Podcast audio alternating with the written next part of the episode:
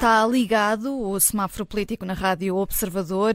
Vamos eh, parar ali perto das eh, barragens para falar dos atrasos no processo eh, para as barragens pagarem imposto e uh, temos ainda como tema hoje uh, os ecos do conflito entre Israel e o Hamas na política portuguesa. E podemos começar precisamente por aqui, Bruno Vieira Amaral, uh, um vermelho para a falta de entendimento entre PS, PSD e LIVRE em relação a um texto de condenação sobre aquilo que se está a passar em Israel? Hum. Pois nós às vezes perguntamos, às vezes não, muitas vezes, frequentemente, é uma questão que toda a gente se coloca, é porque é que a questão, o conflito uh, israelo-palestiniano não se resolve. E aqui temos, se calhar, um, um bom exemplo, porque havia supostamente um acordo entre os três partidos, PS, PSD e LIVRE, para um voto de condenação aos ataques do, do Hamas, ou pelo menos foi isso que foi noticiado, Uh, mas Rui Tavares, o partido de Rui Tavares, veio demarcar-se, dizendo que não tinha dado o acordo, porque uh, aparentemente pretendia que o texto incluísse uma uh, expressão de, de, solidariedade com o povo palestiniano. O PS agora mostra surpreendido, porque diz que o LIVRE, na semana passada, estava de acordo com o texto. Pelo que foi noticiado também pelo Observador, a proposta que o LIVRE apresentou e que mencionava o direito dos Estados à autodefesa não é a mesma que está nesta versão final, que refere especificamente o direito à autodefesa do Estado de Israel.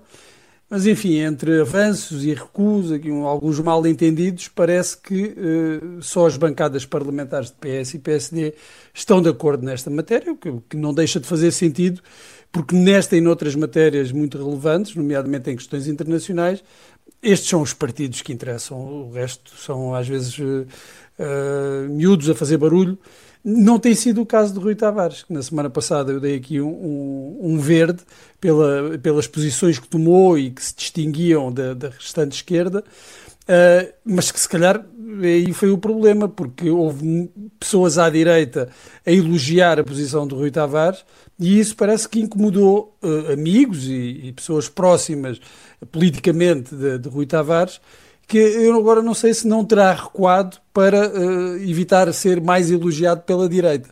Eh, Rui Tavares, uh, na Rádio Observador, esta manhã no Explicador, dizia que quem recuou foi o Partido Socialista. Portanto, há aqui um passar Pois, de, por, isso, por isso é que eu, eu, eu, dizia que uhum. estamos aqui perante versões contraditórias, uhum. uh, que também não se percebe muito bem.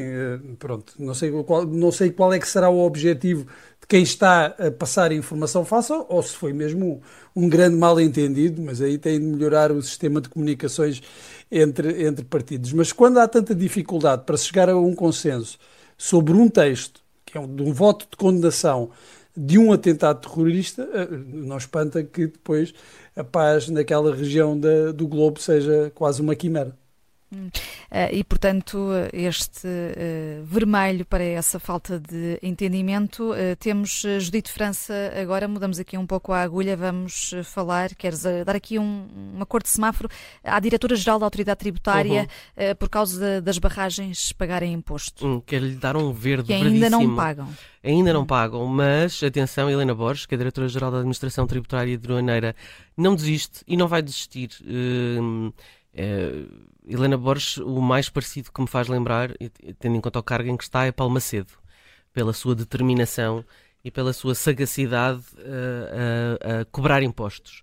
E, se bem se recordam, estão aqui em causa dois despachos em estar que a AT avance com a cobrança do imposto municipal sobre imóveis das barragens espalhadas pelo país. Ora, hum, era preciso atuar, há aqui um tempo de atuação perante a lei. Uh, o último despacho de agosto do Secretário de Estado dos Assuntos Fiscais, Nuno Félix, veio dizer que não há lugar à classificação de barragens como bem público e por isso não sujeita a IMI, ou seja, sim, pagam IMI. Uh, e a ideia é vamos aplicar isto, embora os contratos digam que são concessões de bens do domínio público. Claro que isto é tudo uma questão de litigância, mas estamos a falar de 166 uh, barragens, estamos a falar de muito dinheiro e estamos a falar, sobretudo, de uma questão de justiça, porque o problema de ah, são muitas e são, de, são da EDP, de grandes empresas, e uh, é o problema de, desse tipo de encarar a, a, legislação, encarar a via jurídica, é favorecer os mais ricos em detrimento dos mais pobres que depois não têm acesso, como se sabe, a, um, a, um, a uma possibilidade de um processo judicial uh, cheio de artimanhas e de primeiras fases, segundas fases e recursos. E, portanto, um, a ideia de não litigar, se for o caso, cria uma atuação fiscal diferente entre os contribuintes. Uns que podem ir para tribunal e ficarem lá não sei quantos anos para frente e para trás, e os outros que não podem e que têm. Os, os que não podem têm um apoio jurídico que, enfim, eh, não, não serve para estas coisas. E, portanto, aquilo que Helena Borges veio dizer ontem no Parlamento foi: não temos risco do contencioso por serem grandes empresas. E, portanto, o que a autoridade tributária faz é cobrar impostos.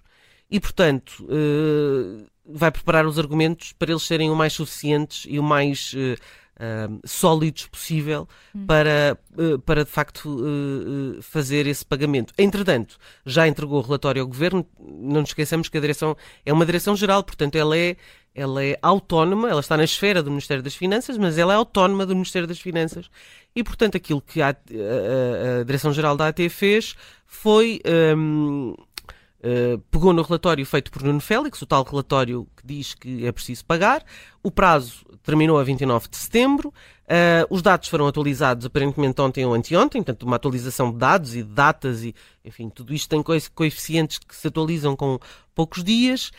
Um, e, entretanto, decidiram que era de divulgar esta matéria por uma razão simples. É um assunto que interessa, e interessa muito, estivemos a falar sobre isto há um ano uhum. uh, e eu lembro-me que o Bloco de Esquerda era dos partidos que uh, não deixava cair esta questão, porque de facto é estranho que havendo barragens há tantos anos e não tendo mudado a lei nos últimos anos, porque é que nunca se considerou a possibilidade de cobrar em mim? E o que é bizarro uh, é que é muito provável que a ideia de não cobrar em mim é porque era com a EDP. Da mesma forma como também Helena Borges também incitou uma luta sem quartel no caso do no que diz respeito ao pagamento de hum, impostos por parte da Universidade Católica, que é diferente da Igreja Católica.